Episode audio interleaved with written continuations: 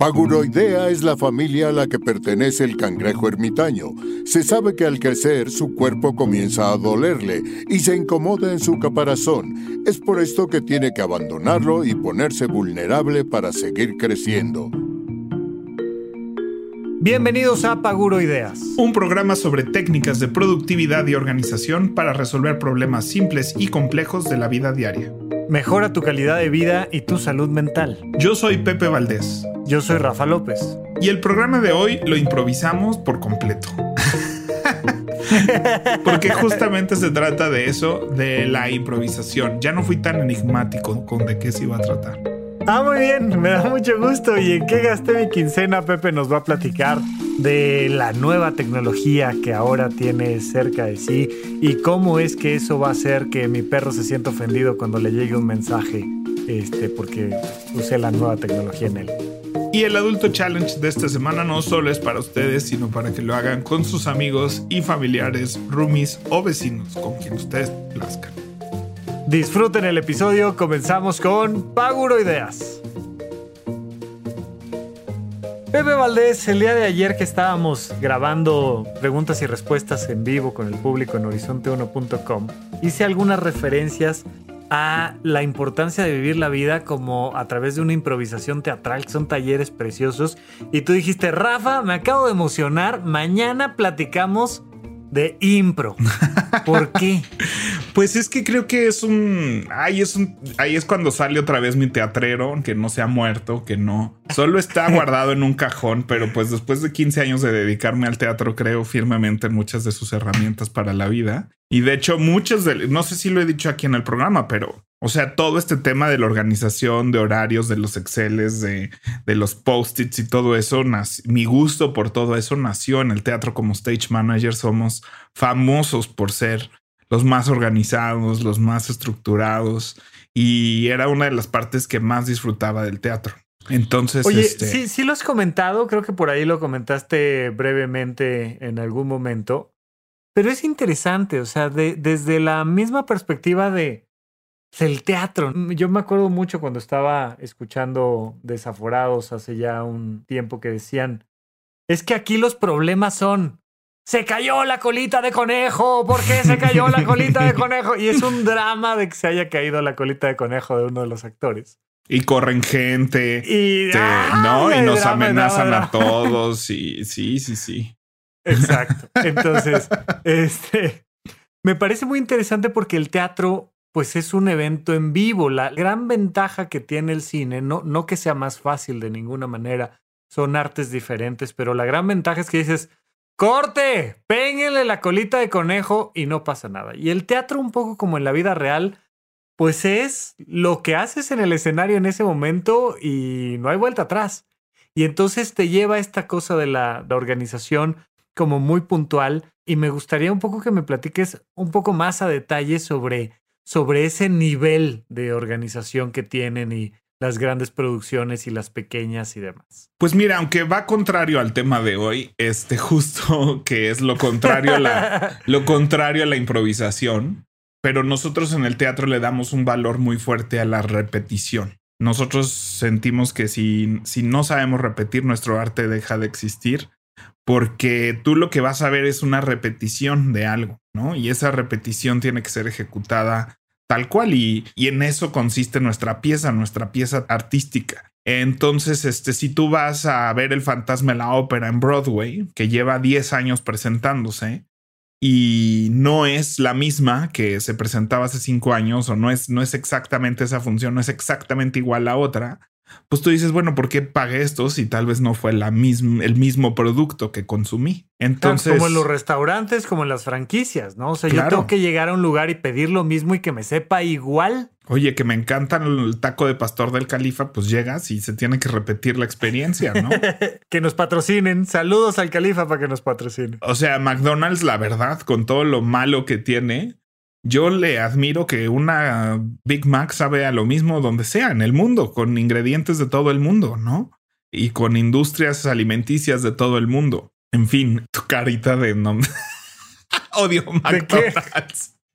No, no, no, no, Ah, no, bueno. no. Entonces, Yo, yo este, te he de contar que como, como buen provinciano, a mí me llevaban de excursión a McDonald's. O sea, era todo un tema, era todo un evento. Hoy en día, por supuesto que si me como una, me va a dar gastritis y me va a salir urticaria, pero, pero durante mucho tiempo fue ir por la cajita feliz, por supuesto. Y yo cuando viví en el extranjero, la primera vez que viví en el extranjero viví en Sydney, que aunque toda la gente cree que es de una manera, es muy asiático, muy, muy asiático y me abrumaba estar rodeado de otra cultura. Tan diferente como la asiática, no como la australiana. La australiana todo bien, pero estaba muy sumergido. Y entonces para mí estos lugares reconocibles como el Costco, como el McDonald's, ¿no? O sea, como estos lugares que son idénticos a casa, ¿no? Yo encontraba ahí un abrazo de, de mi hogar, de, de, lo que era mi vida, ¿no? En fin, este, ya nos salimos muchísimo del tema. Pero bueno, la repetición.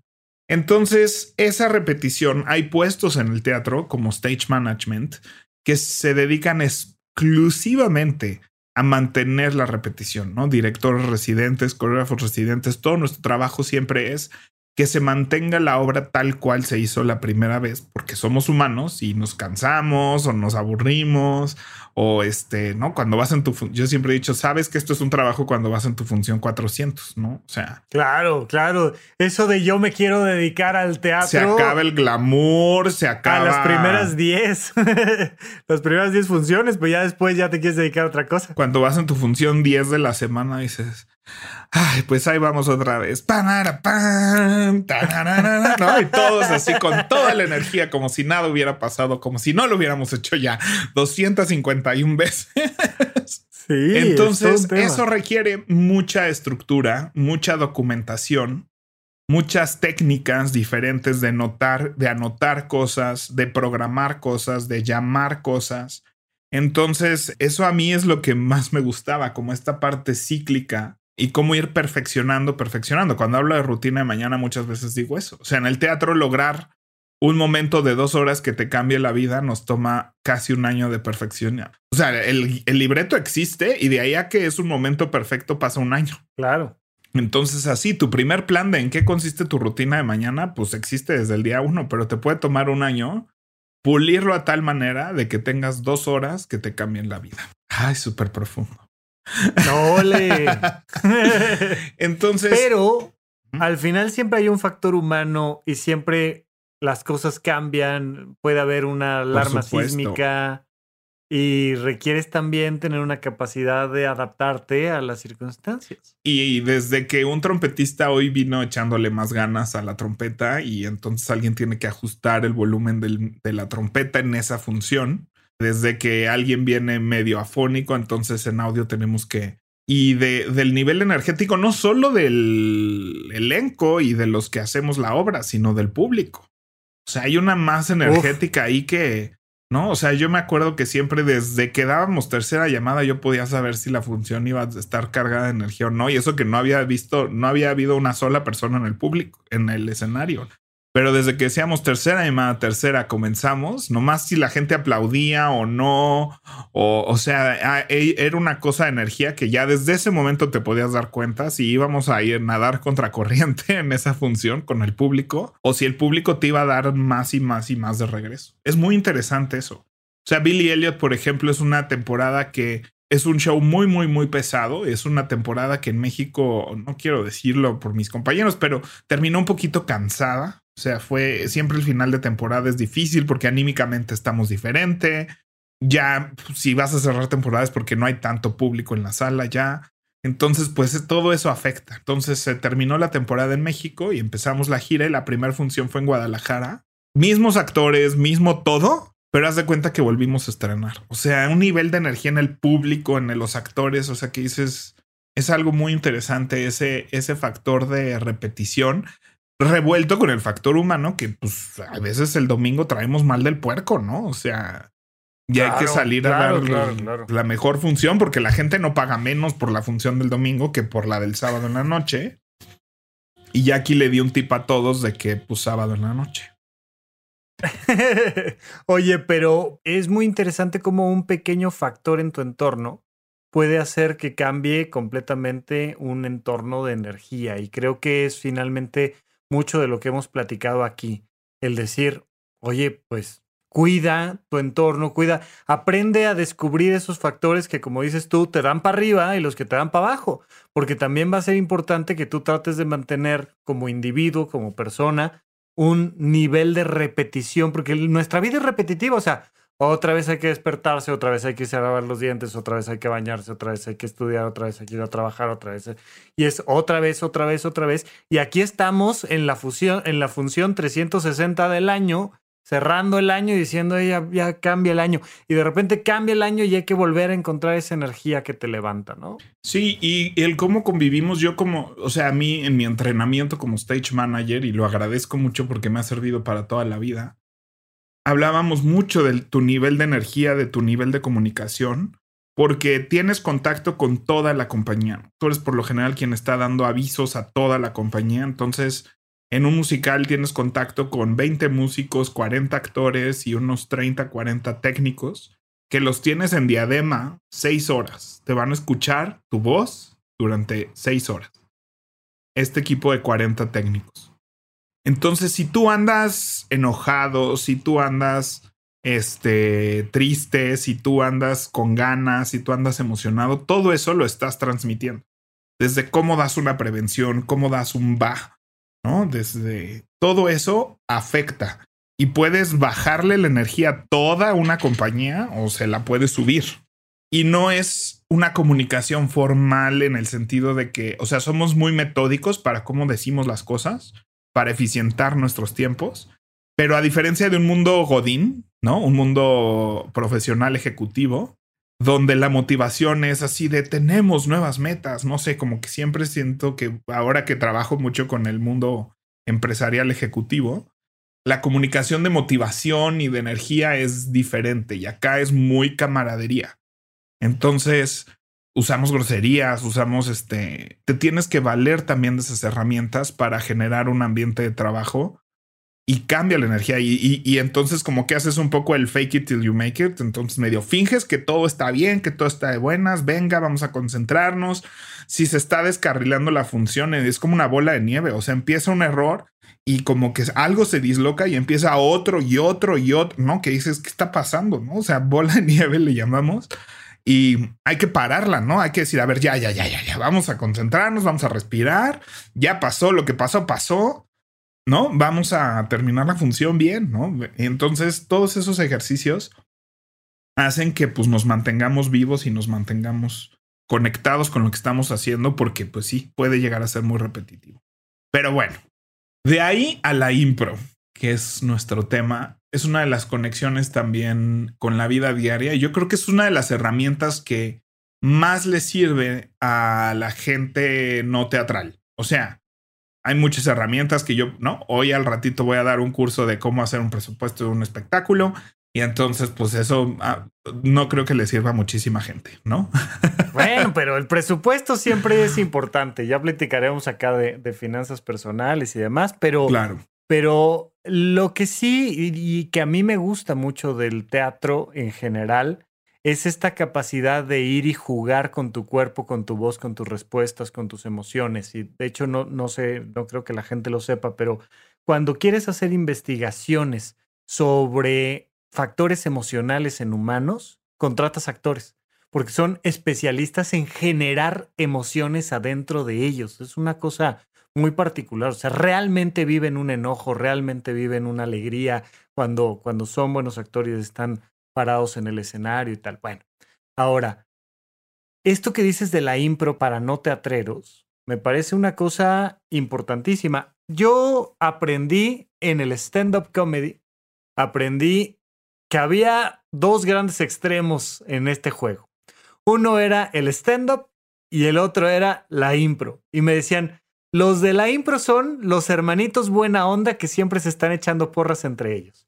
Los del stand-up somos los hermanos mala onda que siempre nos estamos echando carrilla entre nosotros. Y el que se deje va a terminar bajoneado. Un poco, obviamente, esto es solo una generalización, pero tanto una cosa como la otra me parece que tiene mucho que enseñarle a cualquier persona no dedicada al mundo teatral o, de esta parte escénica. Yo creo que el principal diferenciador entre el stand-up y la impro es que la impro, su base, su columna vertebral es la ficción, mientras que el stand-up es la realidad. O sea, el stand-up casi siempre parte de hacer comedia de la vida real.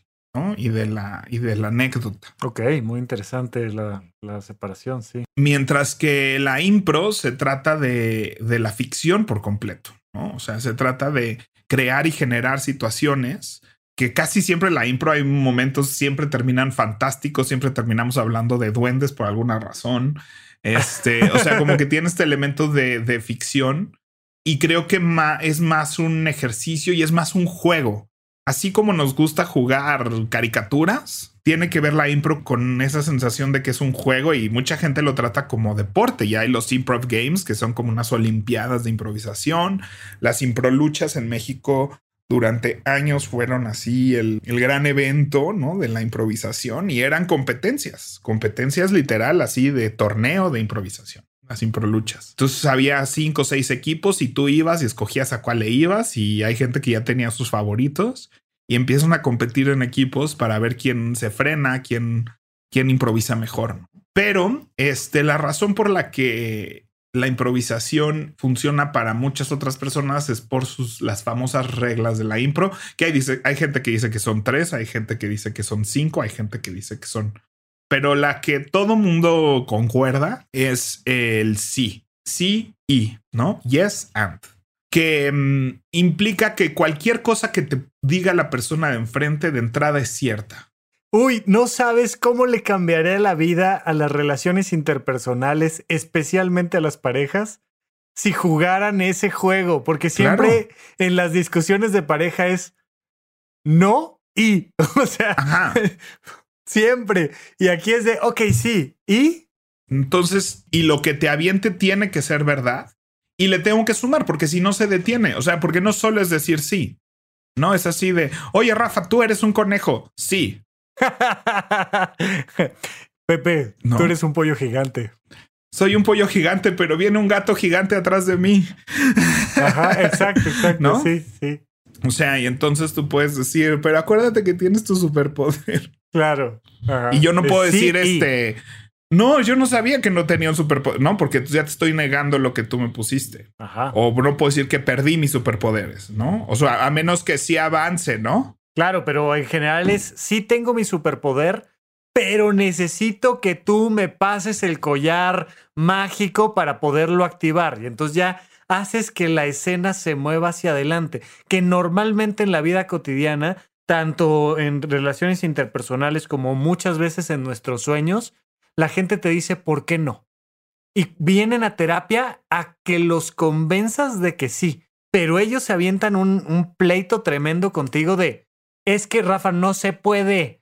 No hay dinero, no es justo, no hay manera, no, no, no, no, no. Y vivimos la vida desde una perspectiva del no y, y no, y te voy a decir que además se va a poner peor. Sí, y este juego de la impro decir, ¿sabes qué? Vamos a buscar el cómo sí, que me encanta. Otra de las reglas de la impro es que tenemos que avanzar la historia hacia adelante. O sea, tenemos que aumentar cosas, ¿no? Que este, que vayan haciendo que crezca nuestro personaje, nuestra historia, que avance, ¿no? Porque muchas veces le damos la vuelta a ser esa persona que toma el riesgo de avanzar esto hacia algún lado. Clásicos, clásicos de calentamiento es palabra por palabra que vas diciendo así, yo, érase una, ¿ves? Que, ¿no? Y entonces te das cuenta quién realmente está avanzando o quién solo está poniendo artículos y pronombres, ¿no?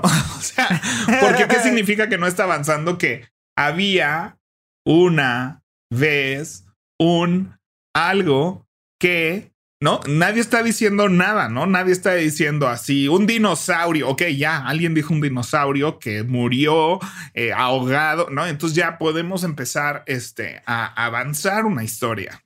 Ajá. Entonces, y la, y la otra regla que yo conozco mucho es que tu compañero se luzca. O sea, tienes que estar trabajando, tienes que darle material a tu compañero Sí. para que trabaje y te dé algo de regreso, ¿no? Y tienes que, y esta cosa servicial de que tengo que hacer que el de enfrente tenga material con que lucirse, hacer un chiste, hacer comedia y regresarme. Mira, te, te platico ahí, te interrumpo tantito porque me encanta lo que dices. Hay unas reglas básicas en las críticas constructivas hay mucha gente que a las mentadas, a las mentadas de madre le llama crítica constructiva. No, no, te lo estoy diciendo para ayudarte, güey. No, nomás es porque te quiero un montón, por eso te digo que eres un imbécil, ¿no? Y empiezas a encontrar que, que hay reglas. Esta cosa de no es personal, solo es la verdad y es como, ¿de qué me estás hablando? O sea, o sea, no me puedes insultar nomás para, o sea, es otro insulto extra que me digas que solo te estoy diciendo la verdad, ¿no? O sea,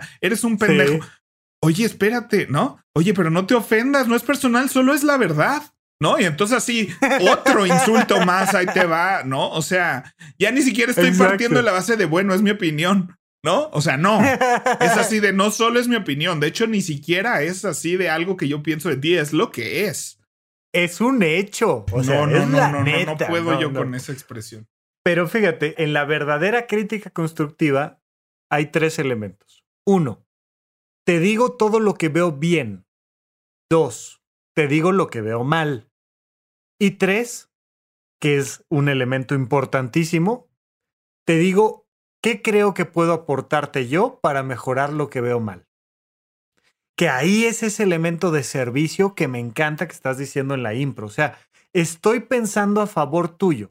No te estoy nada más diciendo sí o no. Te estoy diciendo sí y te aviento esto que es material para que tú saques lo mejor de ti.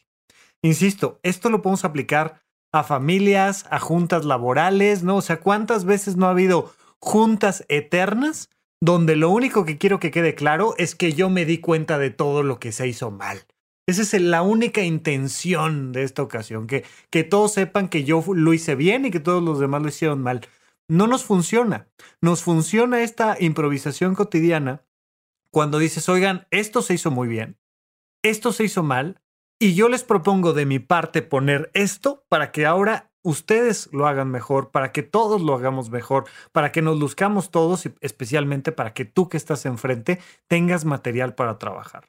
Y hay gente que lo usa en ventas, ¿no? Es clásico que la gente que se está entrenando en ventas hace impro. ¿no? Y hay muchos libros de gente que, que llevaba todo su equipo de gente a hacer impro para ventas, porque es eso, cuando estás con alguien tienes un cliente que te está aventando, porque no, o su situación, o no sé qué, y tú tienes que partir la base de que sí, de que tiene razón, de que sí le está pasando todo eso, y cómo le puedes tú aportar y demás. Y creo que hacer estos ejercicios, ¿no? Porque a fin de cuentas eso es lo que se siente cuando tú vas a un grupo de impro, cuando vas a hacer impro, son ejercicios, ¿no? O sea, no, es como ir a jugar basta, como ir a jugar este. Sí, y al mismo tiempo es como ir a clase de otro idioma, como ir a clase de francés. Empiezas a pensar diferente. Me encanta esto que dices de, de los calentamientos, de vamos a echar palabras y palabra por palabra, porque es un juego y entonces empiezas a enseñarle a tu cabeza a improvisar a pensar diferente, a mover la historia hacia adelante. Porque lo natural es que nos mantengamos en una zona de confort y que digamos, Safo, o sea, yo no. Sí, no sé qué vaya a pasar en la historia, pero yo no, y yo aquí me quedo, y yo no me muevo. Y aquí es, todos le vamos a entrar, todos vamos a avanzar la historia.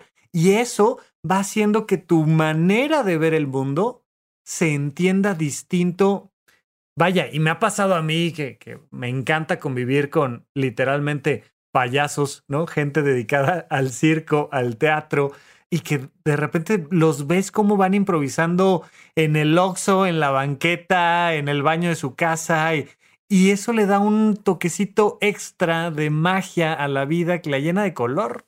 Sí, y como que estamos en esto de piensa dos veces antes de hablar. Piensa, ¿no? Vivimos en un mundo que nos queremos como controlar mucho y esta cosa de ejercitar, ¿no? De mover estos músculos, de responder, hablar, improvisar, corregir, ¿no? Creo que ayudan muchísimo en el día a día. Y esta cosa del sí, ¿no? Parece muy sencilla, pero en muchas improvisaciones los coaches te dicen, ahí, ahí negaste, ¿no? Y tú, no, ¿cómo negué? No, yo no negué nada, yo estoy abierto a que me digan lo que sea, ¿no? Así de, no, no, no, no. En el momento que te dijeron que estaba muerto tu perrito y dijiste, pero ni siquiera sabía. Pero lo voy a salvar. Estás negando, ¿no? Estás negando esa idea y estás tratando de llevarla a otro lugar que te convenga más. Aunque estés tratando de avanzar la historia, estás jalando esa información y la estás llevando a donde a ti te conviene llevarla. No estás fluyendo con la información. Entonces, cuando hay alguien externo viéndote y dices, si es cierto, y entonces te avientas dos horas de esa mentalidad en un grupo de trabajo, sales a la vida, o sea, y está padre porque te empiezas a, sigues en ese mindset y te empiezas a observar cómo en el WhatsApp estás cancelando una idea, cómo alguien propone algo y tú, no, no, no, la vamos a llevar para acá porque me conviene más. y este, pero también vives lo más cotidiano, sí. Vives lo bonito de, de, que no sea eso y de que el de enfrente esté en ese juego también. Y cómo se hace una colaboración y hay gente con la que estás improvisando y sientes una sinergia y sientes un clic espectacular. Incluso estuve en un grupito que organicé ahora a principio de este año y lo hacíamos por Zoom. Que ya en algún punto dijimos, ya, nos surge vernos, ya. o sea, el Zoom, hay una parte de la impro que tiene que ser de tu cuerpo, de tus movimientos, de actuar, ¿no? Y hay una parte en el Zoom que, que se bloqueó un poco, pero funcionó muy bien y, lo disfruté muchísimo. Está genial, porque normalmente la gente está acostumbrada a pensar más bien en esto que en inglés le llaman el whining, ¿no? Que es el lloriqueo. Y entonces, oye, este, íbamos a ir a tal lado, pero fíjate que llovió, de, ay, oye, es que fíjate que se fue el internet, ah, y todo es, y hay un whining ahí que no sirve de nada. Y cuando estamos con los niños, educándolos, te das cuenta de lo inútil que es el lloriqueo. Mi amor, nos vamos en cinco minutos, entonces este, juega, diviértete, pues ya nos vamos, vete despidiendo, tal. Ah, brother, aunque le hagas nos vamos a ir en cinco minutos. Y cuando vas madurando y vas entendiendo que, ok, nos vamos, nos vamos. Entonces, déjame ir a hacer esto, me subo última vez a la resbaladilla, voy a decirle no sé quién a qué, tal, va, y te cambia la actitud de la vida. Aquí me voy a aventar una, una frase muy profunda del doctor Alfonso Ruiz Soto que dice, el paraíso no es un lugar con una serie de circunstancias, es una persona con una serie de actitudes. Entonces te cambia el escenario completo el tener una actitud diferente y el saber cómo moverte hacia adelante, utilizar esa creatividad, que la creatividad es sin duda alguna la principal herramienta de los seres humanos. Es lo que nos hace diferentes a el resto de los animales, es lo que nos hizo sobrepasar a otros grandes simios hiperinteligentes como nosotros, que nos permite decir, oye, ¿y si junto esto con esto y hago algo distinto? Oye, ¿y si vamos a la luna? Oye, ¿y si conocemos el fondo del mar? Oye, ¿y si lo intentamos? Oye, ¿y si rompemos el muro? Oye, ¿y si, y si, y si? Pero con esta actitud. Al mismo tiempo, como mamíferos que somos, nos da miedo arriesgarnos, nos da miedo lo desconocido. A la hora que dices, Híjole, pues es que sí lo tengo que hacer, ¿no? Perdón que te balconé aquí un poco, pero, lo que estábamos platicando de inversiones, decir, oye, ¿le meto mi lana a esta inversión o no? ¿Qué? Y da miedo, y da miedo decir sí y no, venga, vamos a, a, aventarlo ahí a ver cómo nos va y a ver qué pasa en cinco años. Sí, no pasa ¿y nada. qué? ¿Y qué? ¿Y Exacto. qué? Sí, definitivamente son, ay, es que son herramientas a mí la parte de la creatividad creo que como, como sociedad nos contradecimos muchísimo en esta parte de las creencias que nos da para hacer otro programa entero. Pero leí esto que comentas justo en el libro Sapiens y que habla de todo lo que hemos inventado, ¿no? Y cómo el ser humano tenemos la capacidad de pensar en cosas que no existen y pues todo lo que, o sea, las monedas son inventadas, la economía nos la inventamos, las, los países nos los inventamos, los gobiernos, los derechos humanos, los derechos humanos las... religiones, todo eso son inventos y acuerdos sociales. Y cuando empiezas a darte cuenta de que todo eso es un gran invento, empiezas a reducirlo a tu día a día. El hecho de que tengo que hacer la cama por, antes de salir de mi casa, porque si no el mundo explota. Eso me lo inventé yo. O sea, eso fue un invento. No, no es una verdad, no es un hecho, es un invento. Y cuando te das cuenta todo lo que, lo que es un invento a tu alrededor y que puedes inventar lo que sea, es muy poderoso darte cuenta del poder de la ficción. Por eso, regresando a cómo empezamos esta analogía, una cosa es pensar en el absurdo, pensar en la ficción, pensar en, en inventar nuevas cosas, ¿no? Oye, y Steve Jobs, que tenía esto que le llamaban el campo de la distorsión de la realidad de Steve Jobs, que de repente tú estabas perfectamente seguro de que algo no se podía hacer. Y llegaba este brother pseudo hippie rarísimo que no se bañaba y no usaba zapatos y te convencía con su campo de la distorsión de la realidad de que algo que era imposible sí se podía hacer. Y terminaba haciéndolo, o sea, terminaba forzándote emocionalmente a creerlo y la creencia, de la creencia surge la realidad, que es una cosa tremenda. O sea, ahí está, pregúntenme si Apple vale lo que Apple o no. Es pura invención y es puro el ego de Steve Jobs que llegó hasta tal nivel. Y creo que, o sea, ahí es el poder de la creatividad. O sea, en esta René, ay, Brené Brown. El poder de la vulnerabilidad se llama su libro más famoso. Tiene una TED Talk de vulnerabilidad muy, muy, muy famosa y viral. Tiene varios libros que son una belleza. Tiene un especial en Netflix, de hecho, muy bueno. Pero bueno, creo que ya he hablado de ella en este podcast. Ella dice que las empresas que no se permiten, ella habla del shame, ¿no? De la, ¿qué será el shame? La humillación, el... Sí, sí, sí, como la vergüenza. La vergüenza que las empresas donde alguien propone algo tonto y se le avergüenza, ¿no? No tienen oportunidad de crecimiento, no tienen oportunidad de innovación. O sea, alguien donde el error se ataca, un lugar donde el error o el imposible es atacado y es mal visto como comunidad, no es una comunidad que puede innovar, ¿no? Entonces dice que llega a trabajar con empresas donde dice, es que nos importa mucho la innovación, y es así de bueno, ¿y qué pasa si alguien tiene una mala idea? No, pues lo, de pendejo no lo bajamos, ¿no? Entonces dice, ah, pues nadie ya. Nos importa mucho la innovación siempre y cuando el jefe haya sido el que haya tenido la idea y siempre haya sido la misma que la vez pasada. Y siempre y cuando todas las ideas hayan sido ganadoras, porque si no, pues van a ser ideas perdedoras y mejor vale más no tener ideas que tener ideas perdedoras. Claro. Entonces, este, pues ahí está, ahí se estanca. Porque así como Steve Jobs hizo grandes cosas que funcionaron, también tuvieron muchos errores, ¿no? O sea, muchos, muchos, muchos errores que le costaron a Steve Jobs su empresa. Y después ya regresó a su empresa con nuevas ideas buenas y malas. Entonces no es una cosa este, que esté limitada a eso. Y en Disney, yo que sabes, Rafa, que los parques de Disney es la cosa más maravillosa creo que existe en el universo. Este, porque justo es un, son lugares de mucha creatividad y mucha tecnología.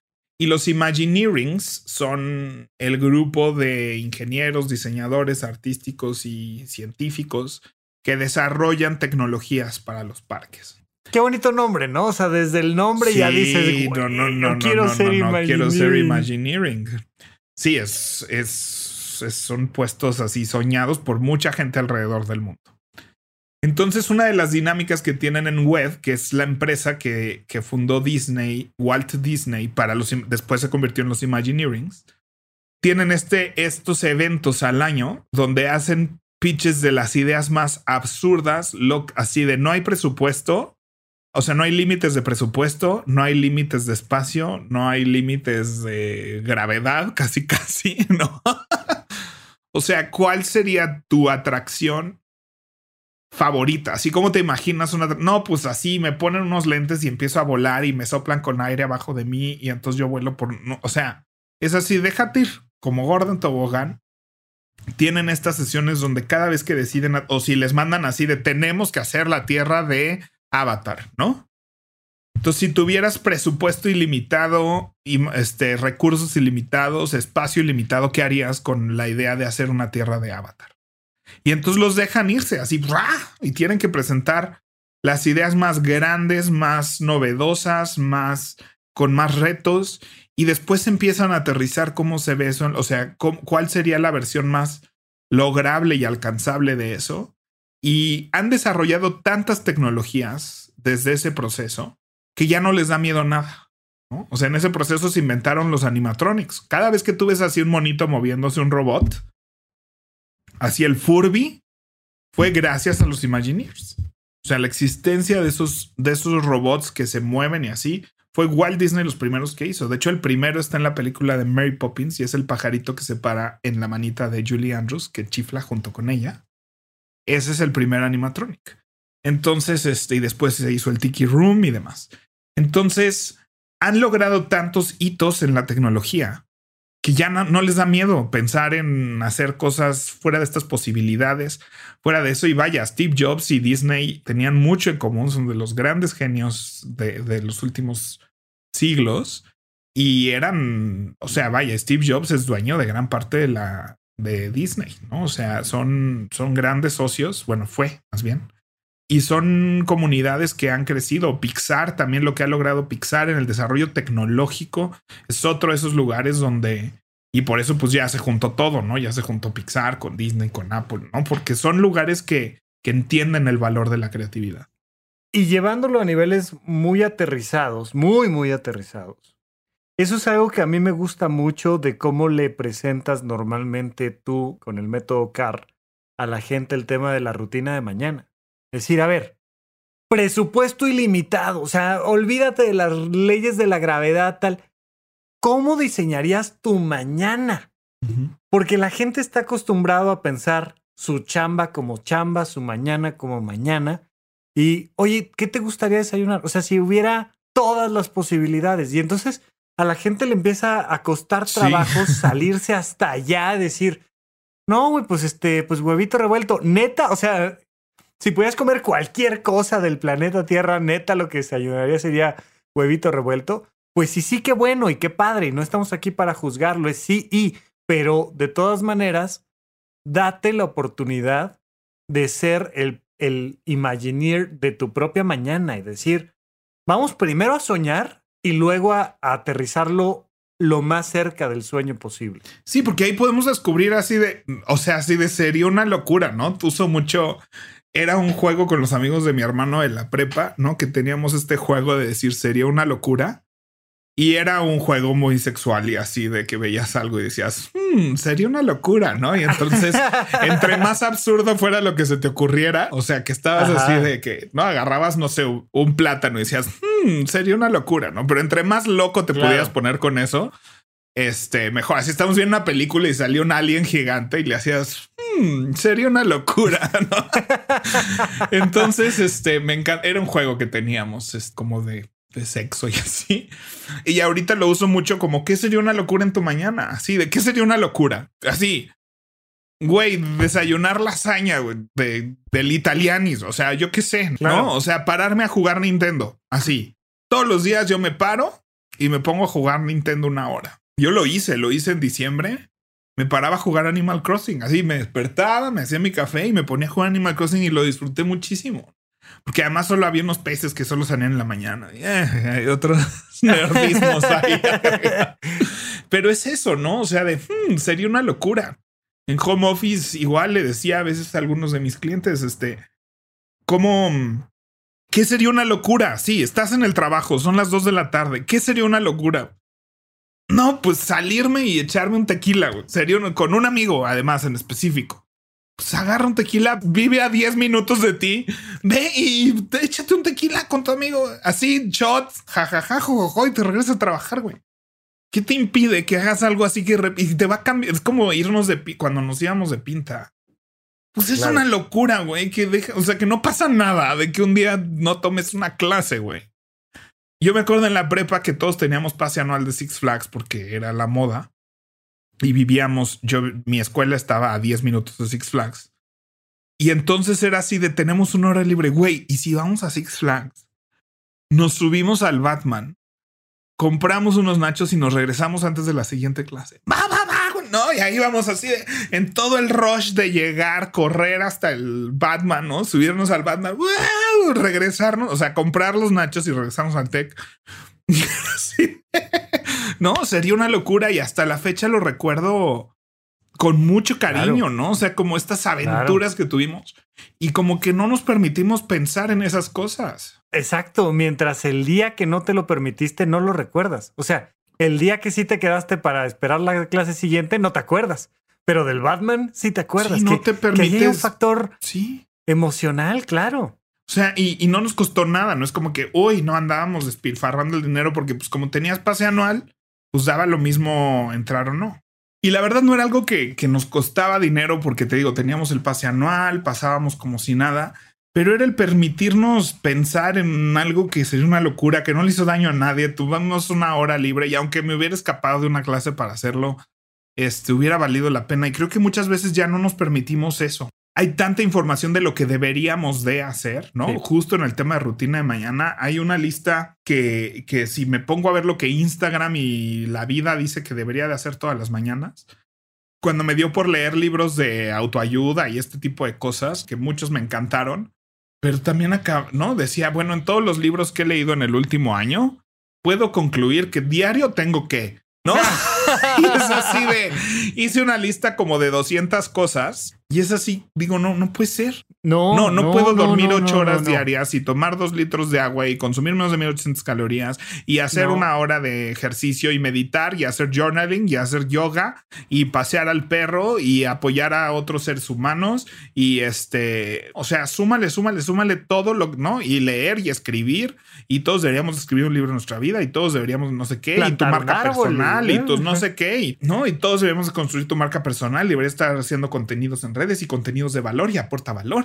Y no, o sea. Oye, y además diario. O sea. Sí, sí, sí, ¿no? entonces diario deberías de mandar cinco tweets, 14 Instagrams, no sé qué, dos de no sé qué. Y entonces de tus estadísticas. Y no te olvides de tus inversiones y no te olvides de ayudar al prójimo y no te olvides de rezar y no te olvides de Dios y no te olvides de los papás y no te olvides. O sea, que dices, no hay forma. Claro. No hay forma, ¿no? O sea, todas estas cosas son buenas para ti tienes que escoger qué es lo que a ti te va a ayudar, lo que a ti te va a hacer bien y empezarte a olvidar de todo lo que te han dicho para que tú puedas crear tu vida como tú crees que a ti te va bien. No, totalmente. Y, ahora en el curso del conocimiento de uno mismo que estamos dando ahí en Horizonte 1, les digo mucho diferenciar los deseos genuinos de los falsos deseos. Y no lo he dicho así en el curso, pero me gusta mucho hacer la referencia normalmente en redes y demás, que es la segunda lista, ¿no? Le llamo yo a esta primera lista de lo que tengo que hacer antes de morir. Y cuando le preguntas a alguien, ¿qué tienes que hacer antes de morir? Y te dicen, no, pues este, ir a ver la aurora boreal en no sé dónde y tal, y cosas así, que digo yo, está padre, está, está divertido, si puedes, do it. Pero hay una segunda lista de cosas que hacer antes de morir. Normalmente son tonterías como comer Nutella con los dedos, o yo qué o sea, suelen ser cosas mucho más sencillas, pero muy divertidas. Yo, a mí me, me, me, me gusta mucho, por ejemplo, de repente ponerme a ver películas viejitas, cine de oro nacional. Me da tanta risa lo políticamente incorrectas que son todas y que son de esas mañanas o de esas tardes o de esas cosas donde uno dice, hoy me puse a jugar videojuegos, hoy, hoy este, hice un fuerte con mis colchones y almohadas y y cosas que son muchas veces alcanzables, mucho más alcanzables que ir a ver la aurora boreal, que también se puede alcanzar, pero que te permite decir, llevo yo el control voluntario de mi vida y no voy en el automático, en el default, en estos condicionamientos socioculturales que no, claro que es importante comer tres veces al día, claro que es importante hacer 30 minutos de ejercicio, sí, pero la vida no es nada más convertirnos en una máquina, en un robot que repite todos los días lo mismo, sino que mucho requiere de esta creatividad y de esta improvisación que estamos platicando. Definitivamente. Entonces, es eso, que nadie te diseñe tu vida, tú tienes que ser creativo, tienes que improvisar, tienes que poder pensar en qué está chido y, y cómo hacer rebote con eso. Y ya, nos convenga o no, no me importa qué, vamos a hacer un evento de improvisación en horizonte1.com. Sí. En esta comunidad que estamos creando, ya lo prometí ayer en la sesión de ayer. No, te emocionaste y te aventaste dijiste, ahí va mi helado. o sea, es el tipo de cosas que me entusiasma que tengamos una comunidad en Horizonte claro. ¿no? O sea, es el tipo de hemos platicado de muchas opciones y de muchos eventos que queremos incluir, muchos horizontes completos que queremos incluir. Pero creo que está padre que tengamos un lugar donde, oye, hay que hacer un ejercicio impro y ya tenemos gente que está en ese canal, que está en esas ganas de, de participar en ese tipo de cosas y hacerlo desde un lugar de eso y, y, es eso, ¿no? Encontrar a tu tribu donde puedes hacer eso, ¿no? Así de, oye, es que estaría buenísimo un par de ejercicios de impro, pero pensando en que lo estamos haciendo para despertar la imaginación de la vida diaria, ¿no? No somos actores entrenando nuestra máquina. Claro. Somos personas entrenando para la vida. Una actitud. Y claro. este. Y es muy divertido de observar. Es muy, muy, muy divertido de ver. Este, hay unos. Ay, hay unos que tienen unos nombres. Esos sí tienen unos nombres que no me voy a aprender. No sé ni cómo decirlo. Busquen improv en Netflix porque el, ellos se llaman Middle Teach con doble D y Middle Teach okay. y Schwartz. ¿No? Impro. Schwartz este, tal vez es más conocido. S-C-H-W-A-R-T-Z. si tú le Así pones, se llama el programa. Si le, si le pones ahí en el buscador impro, lo primero que te sale es Middle Ditch. Middle Ditch y Schwartz. Pero nada más ponle impro en el eh, buscador y ya. Y son este dos chavos que hacen impro de largo formato, se llama, e improvisan absolutamente toda una obra de teatro. Cada noche es diferente, platican ahí un poco con el público para sacar tema, e improvisan todo y van creando personajes y van creando situaciones y van tratando de cerrar a conclusiones. Es una belleza verlos trabajar y se pueden dar una idea. También hubo un programa en Sony en los noventas, creo, o early 2000 que se llamaba Whose Line Is It Anyway? Si han visto ese programa, pues eso es 100% impro. Y pueden buscar las improluchas en México. Creo que hicieron algunas cosas por Zoom y regresarán pronto a los escenarios. También es un deleite ver a esos improvisadores porque son de los mejores. Y de hecho, si, si alguno de ustedes ve el canal de YouTube de Backdoor, hay muchísima gente ahí que viene de la impro. Fíjate que yo me acordé ahorita no me parece para nada la película más genial del mundo, pero sí, señor, con Jim Carrey, que está basado en un libro de un hombre que Mm, dijo, un año voy a decir que sí, a lo que me propongan. Nada más, es todo lo que voy a decir. Sí. Oye, vamos a Acapulco, que fíjate que sí, vamos. Oye, pero ¿qué te parecería si vamos así? ¿No? Entonces podría ser una opción. No está en Netflix, pero... Hay otra película que sí está en Netflix que se llama, en vez del The Year of Yes, que se llama la de Jim Carrey, esta se llama El Día del Sí.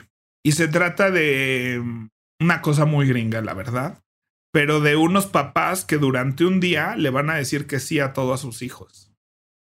Ah, creo que en español es hoy sí. Hoy sí. Hoy sí, hoy sí.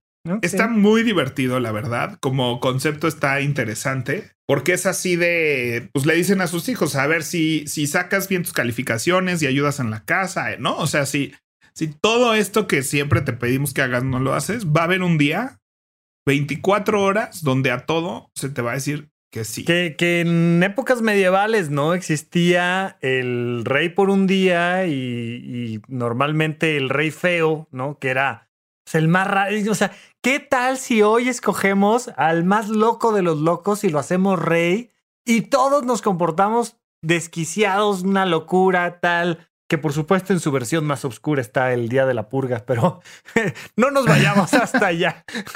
Pero de repente el darte la oportunidad de eso, de, de liberarte de es que tengo que y te voy a decir por qué no se puede. Queremos invitarlos hoy a todo lo contrario. Topsy Turvy, como en el jorobado de Notre Dame. Ajá, justo. Ay, qué buena rola y qué buen musical. Ay, qué precioso. Andas muy de buenas ahora. Pepe Valdés. Andas muy con Ay, muy es buena que Disney me pone muy de buenas. Es que ya me pusieron a hablar de Disney y tendremos que hacer un episodio entero, entero de Disney, nomás para, para poder hablar de eso porque me encanta. Muy bien, muy bien. Pues, ¿qué? ¿Cambiamos de sección, no? ¿O qué? Organicemos un vi- Anótalo. organicemos un viaje, pero guiado. O sea, No, no claro. solo un viaje personal, sino hagamos un viaje Ya estás. de Horizonte 1. Ya saben que eso es exclusivo para los que forman parte de la comunidad de horizonte1.com. Vengan a conocer todas las locuras de arroba WP Valdés. Vamos a nuestra siguiente sección. Pepe, ¿en qué te gastaste tu quincena? Ay, híjole, este sí me da vergüenza. No me da vergüenza. Ay, bueno, Pero oye, es que soy sí. un- Ajá, te escucho. Dirían los gringos Apple Sheep. O sea que compramos todos los productos Apple sin importar qué. y entonces ah, no me han llegado, no me han llegado, pero compré unos AirTags. ¿Sabes qué son los Uh. AirTags? Medianamente. O sea, sí, por supuesto que la capacidad mercadológica de Apple hace que aunque no lo sepa, ya lo sepa. O sea, yo ya sé que existen y están ahí. No sé exactamente qué, pero, pero cuéntame.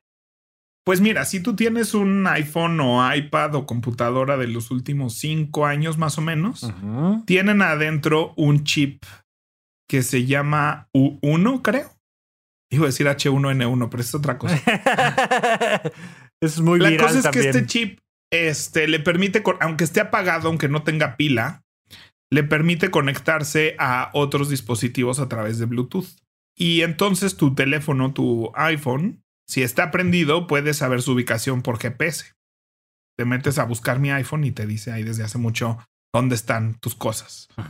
Pero con este chip, si pasa otro iPhone cerca de ese iPhone, ese otro, aunque, o sea, el punto que está apagado, ya se le acabó la pila, entonces no puede conectarse a la red y saber dónde está.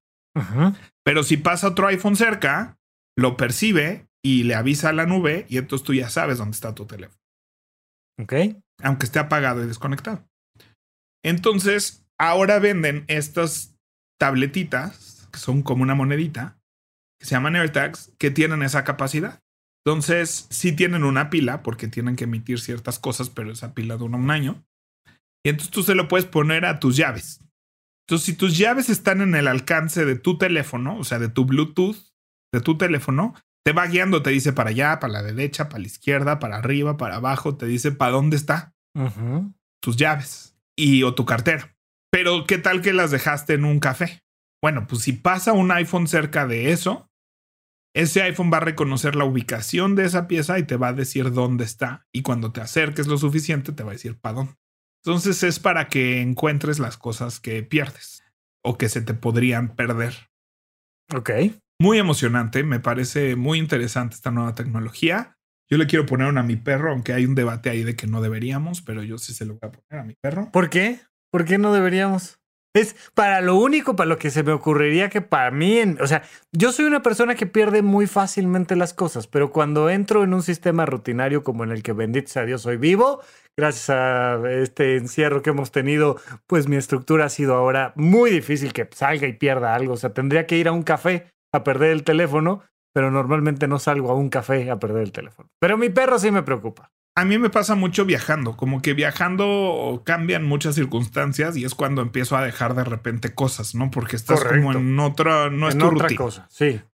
Entonces a mí se me ocurre sí para mi mochila, para mi cartera de viaje, que es donde por ejemplo traigo pasaporte y ese tipo de cosas, este que ya me ha pasado. Ok. Pero ¿y el perro por qué no? El gato. O sea, se lo pones en el collar al gato, que además los gatos siempre se salen por todos lados. Yo soy gente de perro, ya sabemos, pero, pero el gato que agarra se va y ahí andanlo buscando al gato, no saben dónde está el gato. Uno, que mucha gente puede identificar que lo trae porque es un aparato muy identificable. Entonces yo se lo voy a esconder a Otelo en su palacate. O sea, como Apple no se hace responsable de esto, entonces que no. O sea, Apple ha hecho así como, pues no está hecho para eso, pero si quieren úsenlo para eso. Pero nosotros lo hicimos solo para cosas, no para, ¿no? Porque hay gente que ha pensado en ponérselo a sus hijos, por ejemplo. Sí, claro, se lo pones a tu pareja y sabes exactamente dónde está todo el tiempo. que hay una, hay un sistema de seguridad ahí, porque si digamos que si un AirTag se está moviendo junto a un teléfono, sea iPhone o Android, a ese teléfono le va a mandar una notificación diciendo hay un objeto traqueándote. Ah, eso está, está, está bueno, interesante. Y sí, mi perro se lo puede tomar. O sea, mi perro se va a dar cuenta, le va a llegar un mensaje a su celular, le va a decir, oye, traes algo ahí en el collar. Pero yo creo que es una opción, vaya, es un aparatito de 500 pesos. Ajá. Que este, creo que vale toda la pena para muchísimas cosas. Y como los cuchillos y muchas cosas más, ya sabrás cómo los usas. O sea, yo sí he usado, no, la cartera y las llaves no, porque sí soy muy metódico en dónde viven, casi siempre. Sí me ha pasado, ¿no? Pero sí tienen su hogar y a dónde llegar y sus... Pero el teléfono, por ejemplo, pues no, no tiene un lugar donde vivir porque pues se mueve conmigo por toda la casa. Claro. Y sí uso mucho la función del reloj para encontrar el teléfono. O sea, en el reloj le picas, que suene el teléfono y le haces pi, pi, pi, y entonces ya suena por allá y dices, ah, está para allá. En la vida he usado semejante función. Pero bueno. Y nunca, bueno. No, ya, ya, ya. Otro día platicamos de, de, todos los detalles de por qué no soy el más feliz con mi teléfono celular, no con el este con el reloj inteligente. Pero bueno, vámonos a nuestro hashtag adulto challenge. Pues yo creo que el adulto challenge parece no tan adulto, pero porque yo creo que es que la gente debería jugar Totalmente. tantito impro con sus amigos, con su familia, organizar así un día de juegos, ¿no? Piensen que van a como cuando juegas papelitos, como cuando juegas este Sí. cualquier cosa. Y les voy a platicar tres juegos que pueden jugar con quien sea, que Venga. son muy fáciles. Sí. El primero es palabra por palabra. Entonces se trata de que cada quien va a decir una sola palabra y vas a tratar de construir una historia. ¿Ok? Vamos a hacer un ejemplo, Rafa. Una Persona gigante comió chilaquiles. muy pequeños. Cuando... Iba a cumplir años. No, ya, eso no es una palabra. Ay, este, Pepe, Pepe, no vamos a acabar. Ajá. Pues así. Ajá. Pero es una palabra porque luego tú quieres como llevarlo a algún lado, como iba a, ¿no? Y entonces dices Cumplir. iba y alguien te dice despacio y entonces ya te mandó a otro lado donde tú querías ir. Claro. Y tiene que ver con esto que habíamos hablado de yo no controlo a dónde va esto porque solo puedo aventar una palabra. Va. Y ahí es donde de repente hay que agregar un artículo, ¿no? A, ir, a y demás, pero tratar de avanzar siempre estoy adelante. Ese es un ejercicio palabra por palabra. Sí. Otro ejercicio que me gusta mucho es el panel de expertos. Ok, ese no lo conozco. Entonces, eh, vamos a simular que tú y yo somos, eh, por lo general alguien pone, el- alguien es el entrevistador y los demás son el panel de expertos. ok, suena muy divertido, sí. Entonces el entrevistador es el que pone tema y el panel de expertos tiene que decir una cosa de expertise sobre el tema y la otra persona, la persona que sigue tiene que decir es correcto, o sea, tiene que empezar siempre con su con diciendo es correcto y no y te acostumbra al sí y. Ajá. Entonces, ejemplo, vamos este Me vas a meter aquí en curva, Pepe, pero bueno, ándale, dale, dale, dale. yo voy a ser el presentador y tú eres el primer experto y luego yo hago del segundo experto y tú así. Sí. Buenas noches, estamos aquí con un panel de expertos y hoy vamos a hablar la importancia de saber todos eh, los sabores y variedades de chetos que existen. Rafa, ¿cómo estás?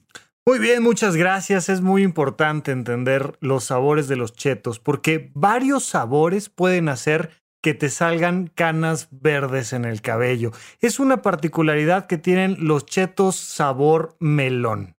Es correcto. Justo los chetos sabor melón descubrimos en los últimos años que sacan canas verdes, pero depende de las cantidades de chetos que consumas y las variedades que tengan. Hay otros sabores que sacan canas de otros colores y acabamos de descubrir en Asia que también hay gente que le está saliendo moradas las canas. Además, en Asia se ha observado que la cantidad de canas que le salen de color verde va directamente relacionado al peso en miligramos que han comido de esos chetos. Pero si comen los de sandía, entonces viene un cambio molecular en la estructura del tercer carbono que lo lleva a que se le pueda caer el tercer dedo del dedo de, de la mano derecha. Es correcto. Todos estos sabores frutales de chetos. Ya, bueno, ya. Ay, y nosotros aquí gastando Nosotros tiempo aquí. aire. gastando tiempo aire, pues sí, digo, espero que la gente se haya entretenido tantitito y que lo jueguen en casa. Último juego. y que lo jueguen en casa.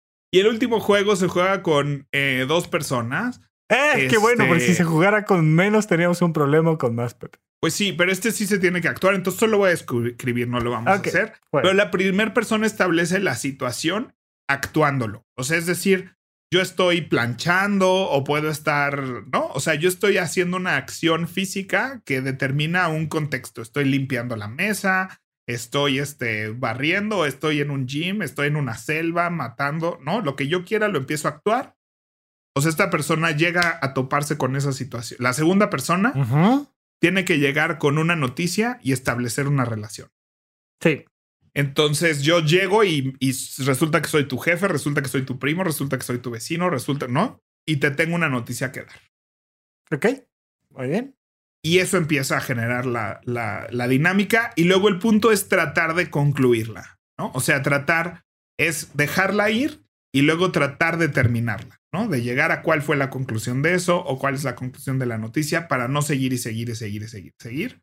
En algún punto alguien tiene que decir, vamos a cerrar esto y tratar de llegar a un fin que se sienta como que ahí acabó el concepto. Ok, me parece muy bien y les voy a dar nada más un ejercicio muy light. Ya no es un ejercicio de impro propiamente, sino simplemente una recomendación. La próxima vez que alguien te diga algo y digas, "Mm, esto sería una locura, dile que sí. Escoge un, o sea, aviéntate a decir, oye, ¿y si vamos a sí. Y a ver qué pasa, y a ver qué le pasa ahí un poco a tu vida y mándenos por ahí sus historias en arroba rafarrufus y arroba WP Valdés. Muy bien. Bueno, pues nos vemos la próxima semana con algún otro tema ya más aterrizadito. Hoy anduvimos muy creativos, anduvimos muy por todos lados. Muy por bueno, todos lados. Traíamos ganas de eso. Muy bien, cuídense mucho, hasta la próxima, seguimos platicando. Hasta la próxima.